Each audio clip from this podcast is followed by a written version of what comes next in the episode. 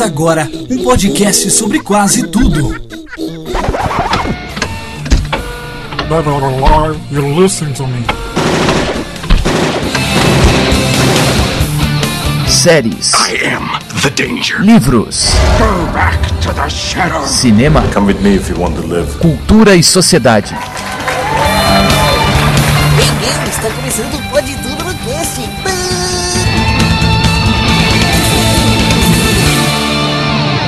Pode tudo no cast.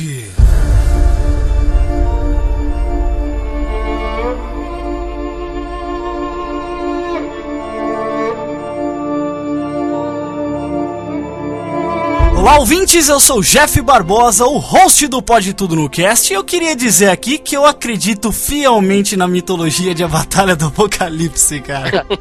e aqui ao meu lado está ele, meu braço direito, Aleph Dias, o Alfa. Olá galera, estamos aqui para mais um Pode Tudo no Cast e hoje, hoje vai ser mito, hein? Especial, especial, né, Alfa? Exatamente. Também aqui com a gente, diretamente do canal Por Onde Vamos, Pedro Palota. E aí, galera, só quero dizer que o Abulo é o personagem mais foda que eu já vi.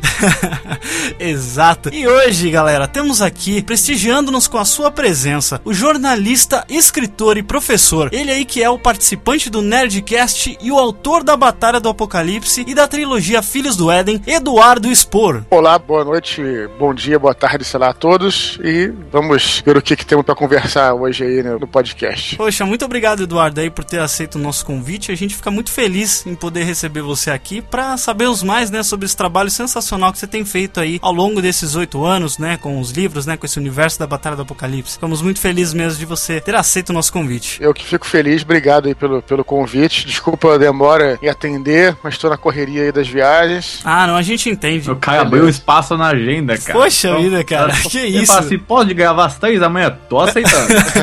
Muito bem, queridos ouvintes, hoje teremos um bate-papo aí com o Eduardo Spor. Nós vamos falar um pouco sobre as suas influências, sobre a sua formação profissional, também sobre as dificuldades de se criar um universo tão coeso que tem conquistado fortemente as pessoas a darem uma atenção especial à literatura nacional. Lembrando aí que não teremos spoilers pesados sobre todos os livros, então vocês podem ficar tranquilos, porque afinal a gente quer que vocês leiam os livros, certo? Então tudo isso você confere agora no Pode Tudo no Cast.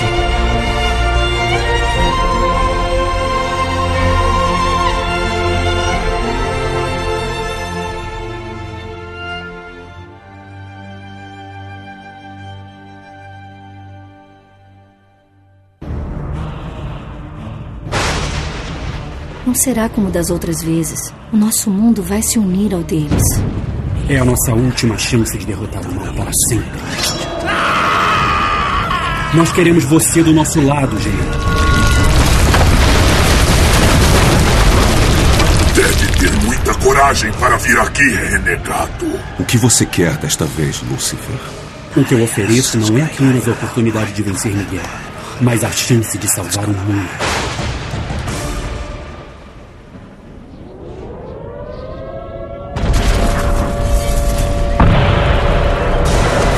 General voltará a Sion. Ótimo. Estaremos esperando.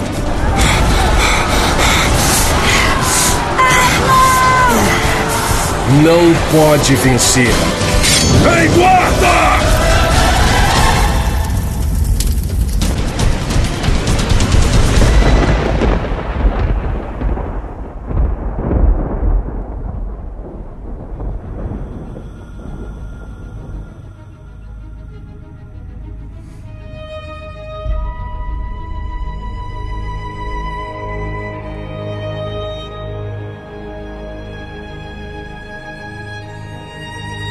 Muito bem, Eduardo Spor, eu gostaria de começar aqui fazendo um pequeno agradecimento a você, porque a Batalha do Apocalipse me fez voltar a ser um leitor assíduo, cara. Eu lia bastante quando eu era criança, mas quando fiquei adolescente eu parei de ler. E os seus livros realmente me fizeram voltar a ser um leitor assíduo, então acho que isso é muito importante, né, cara? Pô, eu fico feliz de escutar. Eu acho que esse fenômeno que você descreveu, ele é comum a muitas pessoas, não só a você, mas eu acho que é exatamente isso. Quando a gente é criança, criança em si, ela lê bastante, ela adora livro, livros com desenhos e tudo mais. E realmente, quando você entra na pré-adolescência ali, você vai ficando mais chato pra leitura, vão querendo te empurrar com os livros que você não gosta e tudo mais. E aí, felizes são aqueles que se veem diante de uma literatura que realmente gosta. No meu, no meu caso, por exemplo, foi, sei lá, Sherlock Holmes, foi livros de cenários de RPG e tal. Então fico feliz e fico, me sinto muitíssimo prestigiado, cara. Obrigado aí pelo que você disse aí, fico feliz. É porque quando a gente é, é adolescente, a gente é meio que forçado pela escola, né, a ler esses livros que são clássicos, mas que realmente não estão na, na época pra gente ter uma experiência profunda com aquilo, né? É, eu tenho um, um amigo meu escritor, é, Luiz Eduardo Mata, que ele faz muitas palestras justamente sobre isso, sobre formação de leitor e há- hábito da leitura e tal. Não que esses livros não são importantes, até devem ser colocados em currículo, mas também é importante você ter outros livros que se comuniquem com aquela pessoa, né? O meu colégio, por exemplo, ele tinha uma, um sistema interessante de rodízio. Depois de um certo tempo, você podia escolher o livro que você ia ler. Então isso era, era interessante e levava a criança, né, a ter esse hábito da leitura. É, o que acaba acontecendo é que você acaba sendo doutrinado a ler na escola coisas que você não gosta e você não tem prazer de escolher pra ler, né? Isso é uma coisa meio ruim. É que você acaba não se identificando muito, né? É, porque a leitura é um prazer que você tem, que você olha pra aquele livro, lê a sinopse e fala, putz, isso aqui me interessou, me fisgou de alguma maneira. Exato. Alguém virar pra você e falar assim, você tem que ler isso, é, é muito diferente. Aí você cria aquela imagem fechada e pensa que todos os livros são chatos, né? Acabam sendo aquela narrativa pesada. Exatamente. Justamente. Eu lembro que na oitava série eu fui forçado a ler Dom Casmurro. Por mais que eu tenha gostado do livro, é um clássico, lógico, mas não era uma linguagem adequada pra uma criança na idade escolar que eu estava. Exato. E eu acho que livros como o do Eduardo, por exemplo, né, que falam mais sobre ficção, sobre fantasia, chamam mais a atenção dos adolescentes e, e formam novos leitores, né? Ei, guarda! Mas Eduardo, eu gostaria de saber como que era o garoto Eduardo Spor. Se você já tinha alguma aspiração por criar quando você era um jovem, uma criança, tinha alguma brincadeira, coisas que o influenciassem de maneira criativa. Sem sombra de dúvida. É, primeiramente, eu tive a sorte de ter, um, ter um sítio, que era um sítio dos meus, dos meus avós, né? E todo fim de semana eu ia pra lá, desde que eu nasci. E lá você, né, soltava imaginação. A criança tinha espaço pra brincar sobre tudo que queria, de polícia ladrão, de, enfim, todas essas coisas. Então sempre, talvez isso tenha sido um, um fator, né, que me levou a gostar de criar histórias, né? Porque, bem ou mal, quando você é criança, você, sei lá, monta uma brincadeira assim, você tá criando uma história, né? Tá criando É, você precisa criar uma história, né? é, um personagem, talvez, né? Qualquer coisa assim. Depois eu tive vontade de expressar essas histórias escrevendo. Logo que eu me alfabetizei, aos seis anos de idade, eu me lembro de ter escrito uma história em quadrinhos sobre um extraterrestre e tal. Eu gostava de desenhar, mas era péssimo no desenho e acabei tendo que é, expressar isso através da literatura. Então eu escrevi bastante. E, escrevia contos, escrevia novelas, noveletas e até livros inteiros que nem tinham fim, assim, na verdade. Mas era mais pelo. O bacana era. Eu posso até, agora falando com você, eu pensando, eu até chamaria de quase um diário, mas de ficção, né, por assim dizer. Enquanto algumas pessoas têm, têm os diários lá, escrevem sobre os seus dias, lá como é que foi o dia e tal, eu escrevia sobre um personagem, qualquer história, só que é interessante que a história ia mudando na medida das fases que eu ia passando. Então, se eu ouvir um filme de, sei lá, um filme de espionagem, a história. Assim, é um grande Frankenstein que nunca será publicado. é, é, tem alguns livros, né? Um só, não. Mas me ajudou, obviamente, a treinar a escrita. E depois, né, veio o RPG, né? Depois veio. Aí, enfim, aí pra frente, várias outras coisas, né? E o RPG também ajudou bastante e tal. Então tem várias coisas aí. Quando eu era criança, eu fazia a mesma coisa. Eu criava várias histórias, dependendo do que eu tava no caminho. Então, quando assisti Jurassic Park, ah, tinha uma história que tinha dinossauro. Quando eu Então vi uma... você pegava e criava uma história E aí eu criava uma história que eu escrevia 5, 6 páginas e não tinha fim, entendeu? É é uma, eu me identifiquei muito com isso, porque eu fiz muito isso. Eu adorava escrever. Eu nunca tive o dom da, da escrita, assim, pra valer, pra escrever uma história bem coesa. Lógico que isso vai sendo desenvolvido ao longo do tempo, né? Você vai fazendo um blend dessas histórias todas e você começa a criar o seu próprio universo. Mas É assim, é, é muito interessante saber que outras pessoas tiveram o mesmo tipo de composição que eu tinha quando eu era né, adolescente, criança. É, e no começo essas coisas são colagens, né? São são quase plágios mesmo. É, É um de cover, coisa- né? É, exatamente. São referências, né, que você se, se enche, né, e é o que você tem pra saber, aí você monta aquilo como um grande Frankenstein mesmo, como o Eduardo falou. É, e no comecinho você não tem muita. É, é- é até legal você não ter muita preocupação em criar algo original no começo, né? Uhum. Porque a originalidade vai surgindo com o tempo. Você vai treinando e aí você vai misturando essas ideias. E eu acho que originalidade vem isso. Originalidade vem da mistura de ideias, né? Não existe uma história que seja absolutamente original. A originalidade vem como é que você monta essas peças, né? Pelo menos É. essa é a minha opinião. A originalidade, é, ela cresce com a junção das suas referências, a sua experiência e a sua criatividade, né? Você mistura isso tudo e você começa, aos- ao, longo do tempo, se diferenciar das suas referências, né? No É. fim das contas, você criou o seu estilo baseado em muita coisa que você gostava. Não tem a menor dúvida disso, com certeza. Guarda!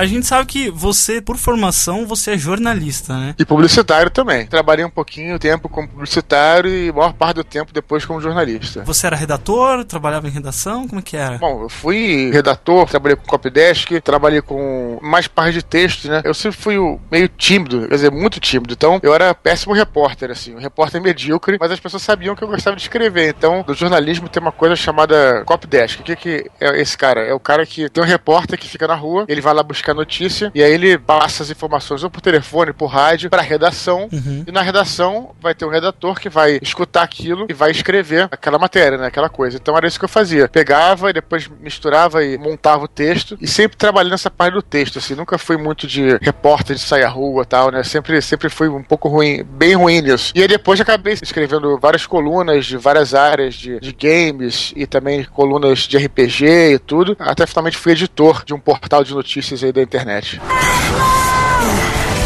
Ei, guarda! Em que momento que você decidiu, quando você criou, a gente sabe do seu envolvimento com RPG, né? é, Usando RPG como ferramenta para desenvolver uma história, principalmente da Batalha do Apocalipse. Mas quando que realmente que esse universo começou a surgir na sua mente, que você começou a descrever isso, você falou assim: não, agora eu vou sentar e eu vou escrever um livro sobre isso aqui, sobre esse universo que eu já criei no RPG. É, esse momento foi o momento em que teve, em 2002, teve aquele estouro da bolha da internet, que antes disso, muitas pessoas foram contratadas e ganhavam bons salários em redações de internet, né, de, de, de empresas de internet e tal, até na área de jornalismo mesmo. Em 2002 teve o estouro da bolha e várias empresas faliram, inclusive a empresa que eu trabalhava faliu na época e acabei ficando desempregado. E nesse tempo eu decidi que eu ia pegar todas essas histórias que eu já tinha pensado do RPG e tudo mais com os outros amigos meus, ia montar isso no livro, ia escrever um romance. E foi nesse momento aí de 2002 a, na verdade de 2013 a 2005. 2002 teve o estouro da bolha, eu passei um ano fazendo, preparando material, mas não escrevendo ainda, escrevi um roteiro da Batalha do Apocalipse, fiz um curso de roteiro de cinema e aí depois em 2003 comecei a escrever, em 2005 eu terminei o meu primeiro livro. Quando o livro foi publicado, né, e, e começou, que a gente sabe que foi publicado primeiramente pelo site Jovem Nerd, que vocês venderam muito, né, pros fãs do Jovem Nerd, e depois você foi contratado pela Verus, né, que é um selo da editora Record. Isso mesmo, é. Você percebeu uma hesitação do público ao perceber que os seus romances têm uma, uma ambientação, além de mitológica, religiosa? Na verdade não, porque eu não falo de religião nos meus livros, né? Sim, sim. Porque a religião ela é mais dogmática e tudo mais. E eu não trago isso, né? Não, não, não é uma religião, é, é realmente mais a mitologia. O que, é mitologia? A mitologia é, por assim dizer, é o estudo dessas figuras mitológicas que estão em várias religiões. Então ela não é exatamente uma religião e tal. Sim. Então eu tentei levar pro lado da mitologia, tanto é que tem anjos bons e anjos maus, né? Nos meus livros. Então, eu nunca tive nenhum problema, nenhuma resistência em relação a isso, não. Muito pelo contrário. A maioria dos leitores que são religiosos compreendem. Consegue compreender, né? É, porque na É, Batalha como- do Apocalipse você tem o caso que você. Na religião você tem a polarização total, né? Bem e mal. Já no caso da Batalha do Apocalipse, você tem aquela galera que tá ali no meio, que tá literalmente a mercenário, né? O cara muda de ideia a cada momento que for mais interessante pra ele. Então você já tirou a religião no meio dessa história já. A religião é, É. extremamente polarizada nesse ponto. Exato, exatamente. E sem falar que também dentro desse universo tem espaço para outras mitologias. Pois é, isso que eu acho muito legal, isso eu acho muito legal nos livros. É, basicamente foi o que o Eduardo disse mesmo, né? Ele usa basicamente os personagens que a gente conhece, como Deus, né? Como Miguel, mas religiosamente falando mesmo, não tem nada ali que se. É, usa as criaturas, né? E de, como forma de ficção, né? Porque tem muita gente que, né, não vai pensar que aquilo seria algo religioso, né? É, até porque eu também sempre destaco isso em todos os lugares que eu vou, em todos os lugares que me perguntam, nos próprios livros, eu destaco que são livros de fantasia e que, obviamente, né, não tá ferindo nenhum tipo de crença nem nada, né? Nem é a minha intenção, nada disso.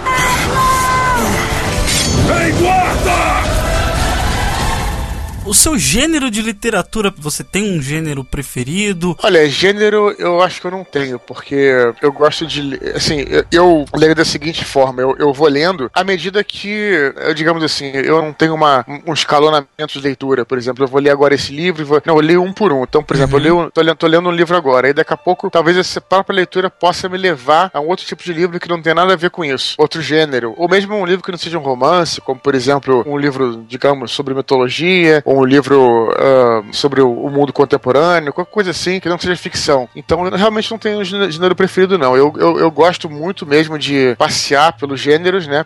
Pelos tipos de livro, e sempre para justamente ter essa referência, né? Do que, que eu posso fazer, o que, que eu não posso, e isso vem acrescentar. De repente, um livro que não tem nada a ver com o meu, eu posso trazer alguma coisa nova, é. interessante para minha prosa, para meu tipo de leitura, né? E qual autor, assim, você se busca referenciar para criar sua própria identidade narrativa? Cara, você quer uma lista de quantos? Os últimos 50, os últimos 100? é, bom, eu tenho, assim, aqui no Brasil tem além do José Louzeiro, né, que, que foi meu professor de roteiro e eu acho um escritor excelente. Tem o Ednei Silvestre também, uhum. que é outro autor que eu, que eu gosto muito e que eu me inspiro muito do estilo de escrever. Tem a Anne Rice, que escreveu sobre os vampiros aí, né, que também é uma grande referência para mim. Tem Stephen King, tem Lovecraft, tem Tolkien, tem Cornell, tem Neil Gaiman. Neil Gaiman, muito bom. George Orwell, Robert Howard é uma outra referência minha. Ken Follett, James Clive, pô, cara, posso continuar falando mais alguns aí. muito bom você ter várias referências assim, né, que você consegue construir outra coisa totalmente diferente, né? E é muito bom você saber o que funciona naquilo que você já leu e poder trazer para sua própria obra. Isso é sensacional, cara. Não, é, é esse mix aí todos, né? É todo esse mix aí que eu, que eu, que eu tenho. É claro que existe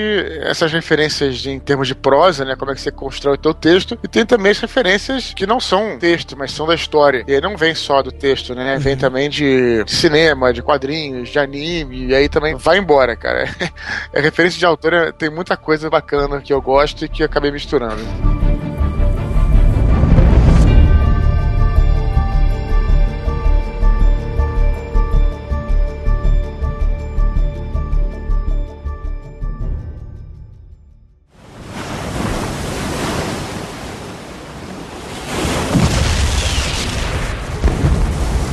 Dez minutos se haviam passado e Omaha se transformara num cemitério ao ar livre. Os defuntos, alguns cortados ao meio, eram arrastados pela maré.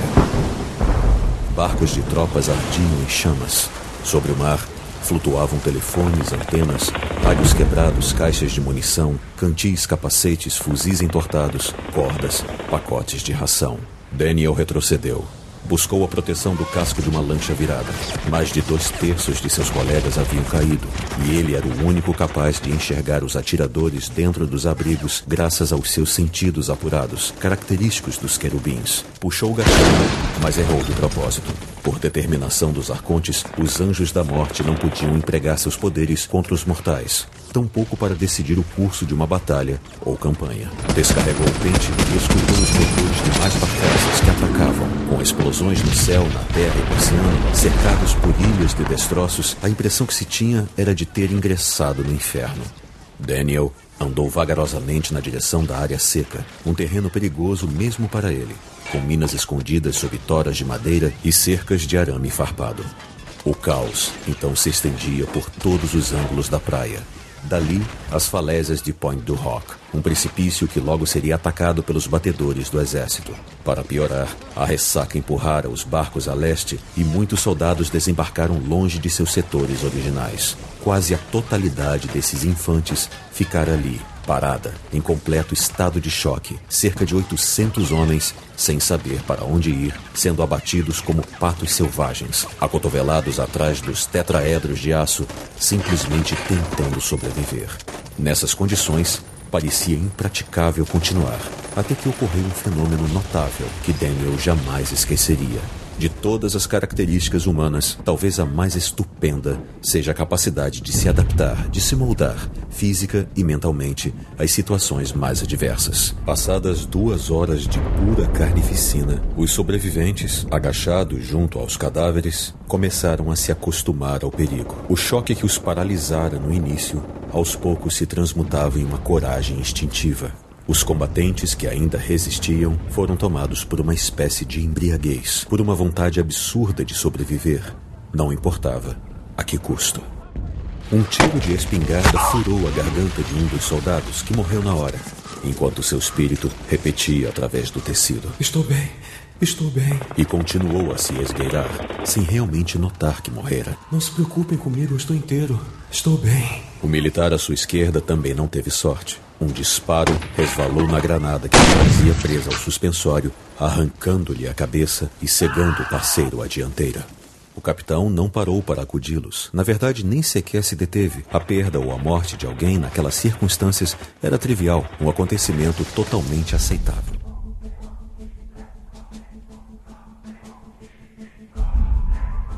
Já falando dessa parte mais da escrita mesmo, eu assim tô lendo Anjos da Morte e eu vejo que ali ele é muito baseado em acontecimentos mesmo, né? Essa dificuldade da pesquisa, ela é a principal dificuldade que você tem para poder desenvolver um romance? É a pesquisa ou o que seria? O que você acha que é o mais difícil? Não, no meu caso nem de longe assim, não é pesquisa não. É o meu caso o mais difícil é escrever mesmo, é o ato de escrever, é a prosa mesmo, sabe? Então eu acho a pesquisa tranquila de fazer, assim construir o enredo da história é um pouco mais difícil, mas também é uma coisa, para mim, não é tão difícil assim. Minha grande dificuldade mesmo é, para mim, o mais difícil é esse ofício que é o ofício característico do próprio escritor mesmo, que é colocar aquilo em palavras, que é colocar aquilo no papel, né? Porque não basta você ter uma ideia, porque uma ideia bacana, se todo mundo tem de um herói ou de alguma coisa assim que vai destruir o, o monstro e tal, a história, você conta, a pessoa até se empolga com a história, bacana. Agora, isso não é ser escritor. Eu ouvi uma vez o Afonso Solano dizer que o ato de você filmar aquela história, né? Que colocar em palavras e descrever completamente, né? Isso deve ser um pouco complicado. Isso, porque você não vai apenas descrever o cenário, né? Você vai descrever os personagens, as sensações dele, fazer todas as conexões. Cada palavra que você coloca, ela faz diferença, é importante. Então, para mim, sem dúvida, isso é, uma, é o mais trabalhoso e o mais difícil de fazer, assim. Pelo menos esse primeiro tratamento do, do livro, né? Aí depois você reescreve e tal, vai ficando mais fácil. Mas a primeira vez, para mim, isso aí é, é, é o mais difícil do, do, processo. E quanto complexo é fazer a cronologia, por exemplo, da Batalha do Apocalipse, que você trabalha com flashbacks e com saltos temporais ao mesmo tempo. Eu, eu, acho que assim, isso é uma coisa bem complicada de você não deixar nenhuma ponta solta, né? Pode acontecer bastante. Pois é, eu não acho isso para mim seja tão complicado, porque eu meio que vivo esse universo, assim, eu, eu vivo essa história, tô dentro desse universo tem muitos anos. E ainda se você for considerar que, mesmo antes de eu escrever a Batalha do Apocalipse, eu já tinha esse universo na mente, então as coisas para mim, elas fazem muito sentido, né? Elas estão muito orgânico para mim, né? Eu já joguei RPG nesse universo, tudo mais. Então para mim é claro que, obviamente, não é simples, é preciso ter um cuidado, é preciso ter um esmero, realmente até, né, colocar no papel aquela timeline, aquelas coisas que aconteceram, reler todos os livros. Não vou dizer que é uma coisa também fácil, mas não é o mais difícil para mim. Para mim, é, essas engrenagens já estão rodando na minha mente desde muito tempo. É que o universo ele já é palpável para você, né? Sim. Você já jogou muito ele em RPG, ele já existe mesmo. Então, você consegue enxergar toda uma cronologia, né, num prisma muito mais fácil e colocar isso no papel, né? É, isso é uma coisa que eu acho legal na Batalha do Apocalipse, por exemplo, é que você vê, no caso do Ablon, contando histórias de muito tempo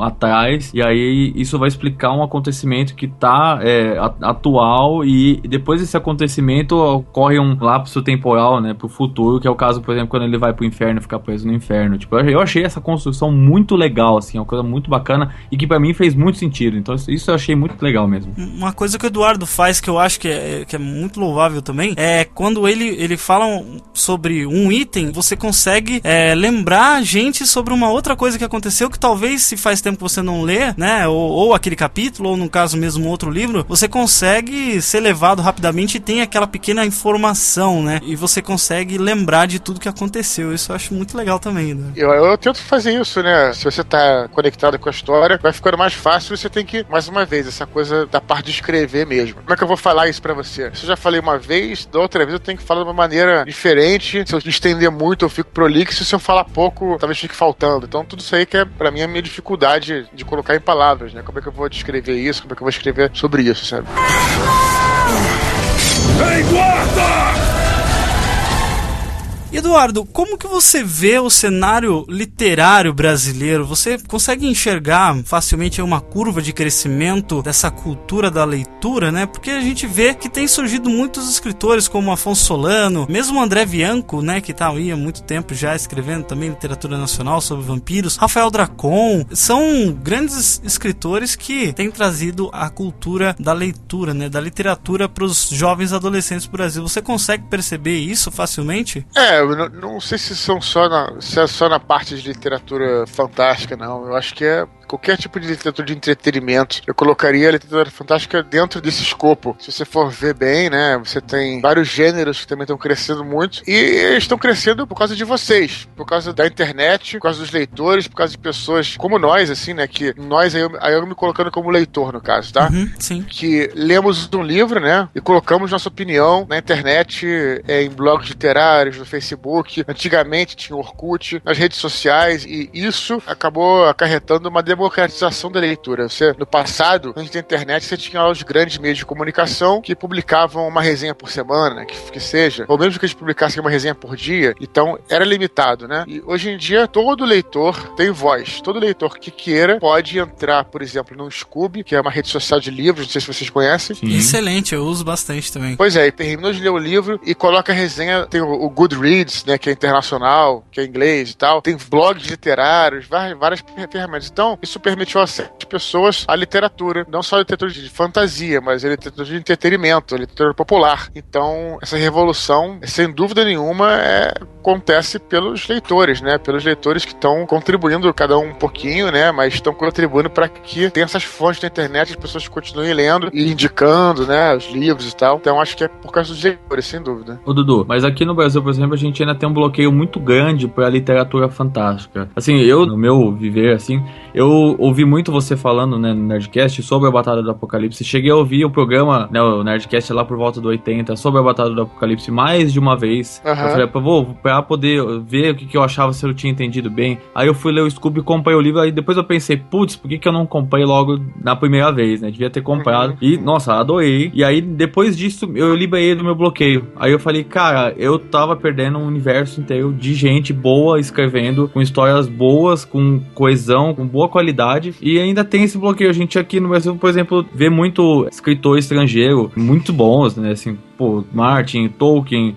entre outros grandes, né? Até a própria Rowling do Harry Potter, mas não vê o produto nacional com essa mesma qualidade. E, é um, e acaba sendo um preconceito mesmo, porque não deve nada. Eu já li muita coisa muito boa de escritor brasileiro que não perde nada. Eu acho que tem mudado, né, de alguns anos pra cá, essa, essa visão, né? Porque eu acho que tá um pouco diferente o cenário, né? Ah, sem dúvida. Eu, eu acho que isso aí era uma, uma herança de uma época. Eu não sei porquê também, e aí não sou antropólogo nem nada, mas houve uma época, a minha geração e a geração para trás, né, mais velhos e tal, a gente viveu aí os anos 80, os anos 70 e daí para trás, onde, por algum motivo, que eu, eu, não sou historiador, como eu disse, nem antropólogo, parece que tinha uma, uma ideia de que tudo que vinha do Brasil era ruim. Eu não sei se isso estava algo a ver com a ditadura, ou algo a ver também com muita porcaria que se produziu no Brasil. Muitos filmes ruins, por exemplo, né, que se produziram no, no Brasil durante os anos 70, os anos 80, talvez por conta dessa alienação que existia, que se havia uma censura e você precisava produzir filmes que que fossem filmes alienantes, que não falassem nada político, nada,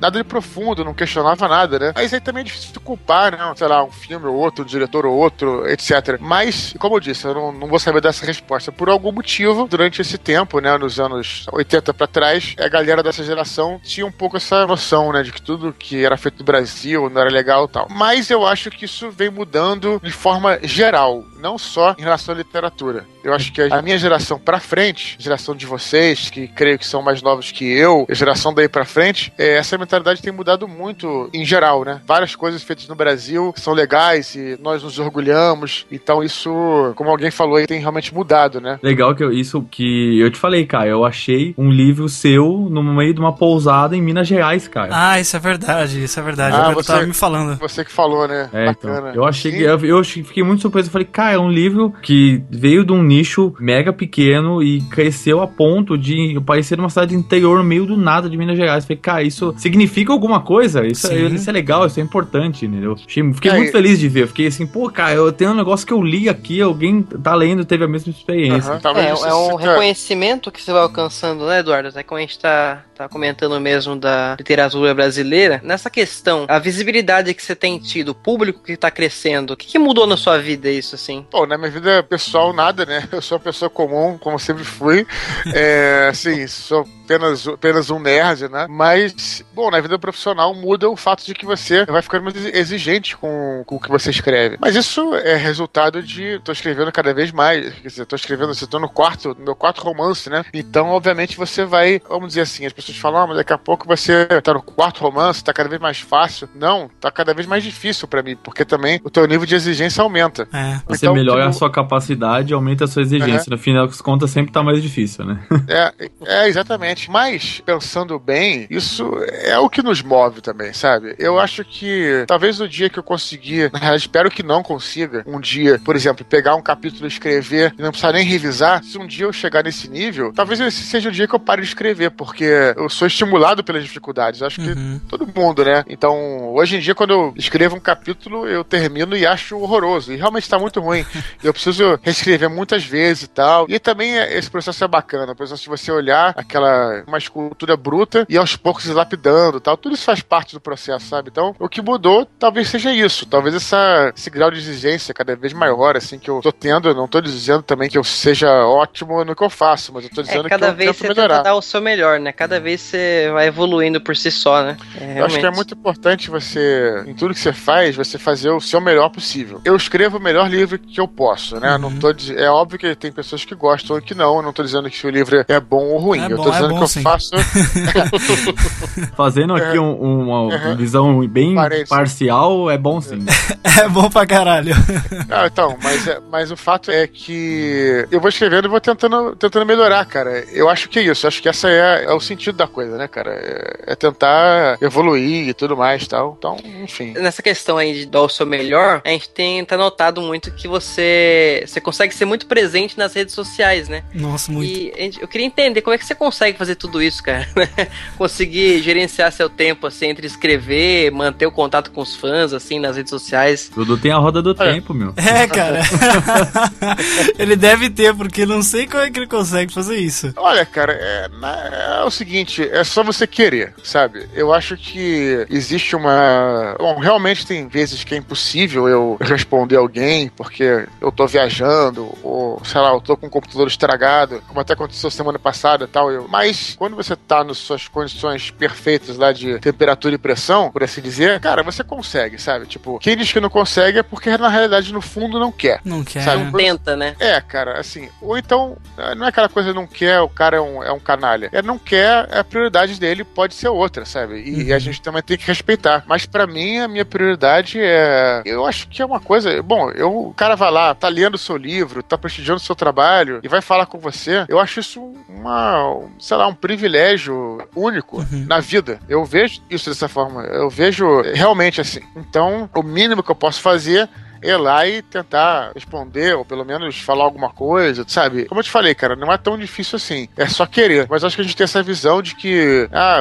né, as pessoas, tem alguns autores, ou alguns, sei lá, artistas que não respondem e tal. Talvez não seja a prioridade deles, eu não tô aí pra julgar também, né? Mas é. Justamente. Eu acho, acho bonito isso, você querer dar essa, essa atenção pro fã, né? É, eu acho que gera um, um contato, né? um- uma ligação muito maior com o escritor-leitor, né? Porque a gente vê mesmo em grupos de Facebook, eu sempre tô acompanhando aí o grupo lá do é, fãs de Eduardo Spor, né? No Facebook. Uhum. Pessoal sempre postando as coisas, postando a foto das suas palestras, da, sessão de autógrafos que dão, todo mundo falando assim, poxa, cara, o Dudu é muito atencioso, sempre conversa com a gente. Eu acho que isso cria uma ligação, além da pessoa só ler aquilo ali que, que você escreveu. Ela cria, né, realmente ela se importa com a pessoa e com a história que está sendo contada e ela acaba que levando o reflexo daquilo para a vida toda, né? É, sim. E como eu falei, eu acho que talvez seja o mínimo que eu faça, porque, pô, se a pessoa vai lá, cara, comprou o livro, tem gente que vai em evento meu acorda cedo, tem gente que vem de outras cidades. É absurdo você, sei lá, não, não dar nenhum, nenhum tipo de atenção, né? É. Fala Então, sério, é- Dudu, já imaginou que você teria fã-clube, cara? Então,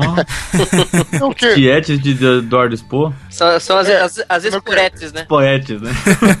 É engraçado porque os meus leitores, eles. Acho que você vai. Ele vai respondendo as coisas. que- A, como você se coloca também, né? Então, é, que eu vou contar uma história. Por exemplo, eu tava entrando pra um bate-papo, uma coisa assim, e umas garotas começaram a gritar. Aí eu olhei assim e falei, pô, gritando, né? Tipo. é, eu não entendi qual foi. E elas começaram a gritar, mas aí eu vi que elas estavam brincando. Elas não estavam gritando porque eu sou um galã, não. Elas estavam zoando, assim, tipo. Expo já se sabe- sentiu nos anos 90, né? Tiete do Backstreet Boys. Não, não, não, mas na realidade eu achei estranho, porque isso não é o tipo de comportamento do meu. Nada contra, na realidade. Isso não é o tipo de comportamento do meu público. E não era mesmo. Elas estavam fazendo de brincadeira, estavam zoando, entendeu? Eu acho que o público também responde, você acaba atraindo pessoas que estão na mesma vibração assim, que você, entendeu, cara? Sim. Isso que é legal também, sabe?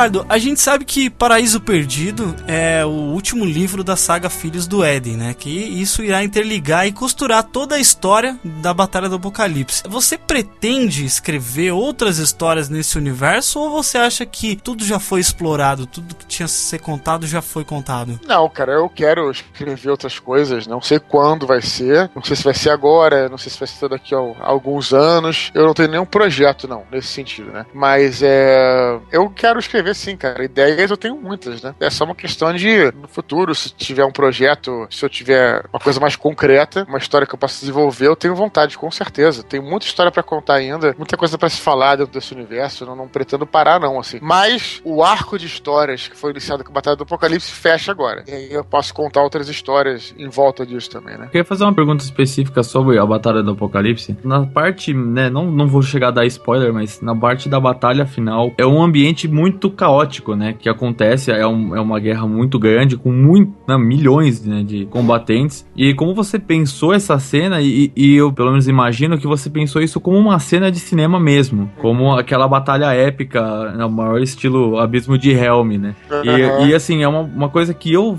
depois que terminei de livro, ler o livro, eu fiquei pensando, caraca, como é que seria uma adaptação? É, acho que seria o momento mais crítico de adaptar do livro se fosse pra trazer pra outra mídia, né? Porque tem outros pontos que são complexos também, mas esse é um ponto tão complexo que, assim, eu ainda não encontrei nenhum parâmetro de volume tão grande, assim. É, é, sem dúvida. Mas aí vamos pensar quando acontecer, né? Tem muito, muita água pra rolar, né? Eu pensei, foi caraca, o Dudu chutou o balde de uma maneira épica nessa parte. assim. Sim, é excelente, cara. Uma parte que eu curti muito, assim, é, é um algo tão E é tão visual, né? factível, é factível dentro Sim. daquele universo, é- esse, esse nível de batalha. Isso eu achei muito legal mesmo. Aí tá a vantagem da literatura. Não vou nem citar meus livros, mas quando você pega, por exemplo, bons livros de ficção científica, não vou nem dizer de fantasia. Quando você pega Asimov, Fundação, por exemplo, são livros muito difíceis de você transformar em filme porque tem um, um parâmetro é, é gigante, né? Então a literatura tem essa vantagem, né? Você, na literatura você pode fazer o que você quiser, sem se preocupar muito com orçamentos. Aliás, se preocupar nada com orçamento, né? Então, talvez puxando um pouco pro lado da literatura, né? Talvez por isso a literatura esteja na frente de muitas outras artes, né? Assim, ela tá muito na frente do cinema em termos de quando você vai falar qualquer gênero, né? Você vê até livros, enfim, realistas e tudo mais, e que eles estão na literatura depois que vão pro cinema, né? Então, assim, geralmente a literatura tá à frente, não sempre, mas geralmente, sabe? Talvez por essa facilidade do autor fazer o que quiser no livro, né? Sem estar limitado É pela liberdade, né? a liberdade e você também, quando você faz um filme, por exemplo, você tem uma equipe envolvida. Você não vai fazer aquilo que você realmente quer, sabe? Você até consegue, mas o livro não. O livro te dá essa liberdade completa e restrita para você fazer um, um cara, uma pessoa, fazer tudo aquilo que ele quer, da maneira que ele quer. né? Então, te permite ser. Era até um pouco anárquica a literatura, né? Por assim dizer, eu acho. É como uma vez o Afonso Solano falou, e eu, eu achei muito interessante isso que ele disse. Ele falou que o filme ele é uma junção de muitas pessoas, é uma obra que no final aquilo dependeu de muitas pessoas. E o livro ele é a visão única daquele autor perante aquela história. Então, quando você tem essa obra única, ela se torna factivelmente mais coesa e 100% do pensamento daquele escritor. Isso é excelente. Eu não sei se é a única, né? Mas eu- entendi o que ele falou, eu concordo com o que ele falou, mas eu complemento, eu não tô discordando. É a visão única do autor com o leitor também, né? Esse que é o lance, né? O leitor constrói com aquelas ferramentas, então ele constrói, visualiza da maneira que ele quer. Então isso que é o bacana. Isso é uma coisa engraçada, porque, por exemplo, eu li a Batalha do Apocalipse e eu criei um Ablon próprio na minha cabeça. Depois que eu fui reler, eu falei, cara, eu tô lendo alguma coisa errada. Aí eu voltei umas páginas, falei, cara, eu criei um Ablon que não tinha cabelo loiro. pra mim é o Sawyer, sempre foi o Sawyer. Então, é, e o, o Ablon pra mim é o- aquele cara que é o robô no Exterminador do Futuro 4, aquele ator. Eu criei na minha cabeça, isso é uma coisa completamente patética que eu criei. Mas Aham. ele, na Felipe minha visão, ele é aquele cara, entendeu? É quase como se o autor estivesse entregando um material que é um livro, especialmente pra você.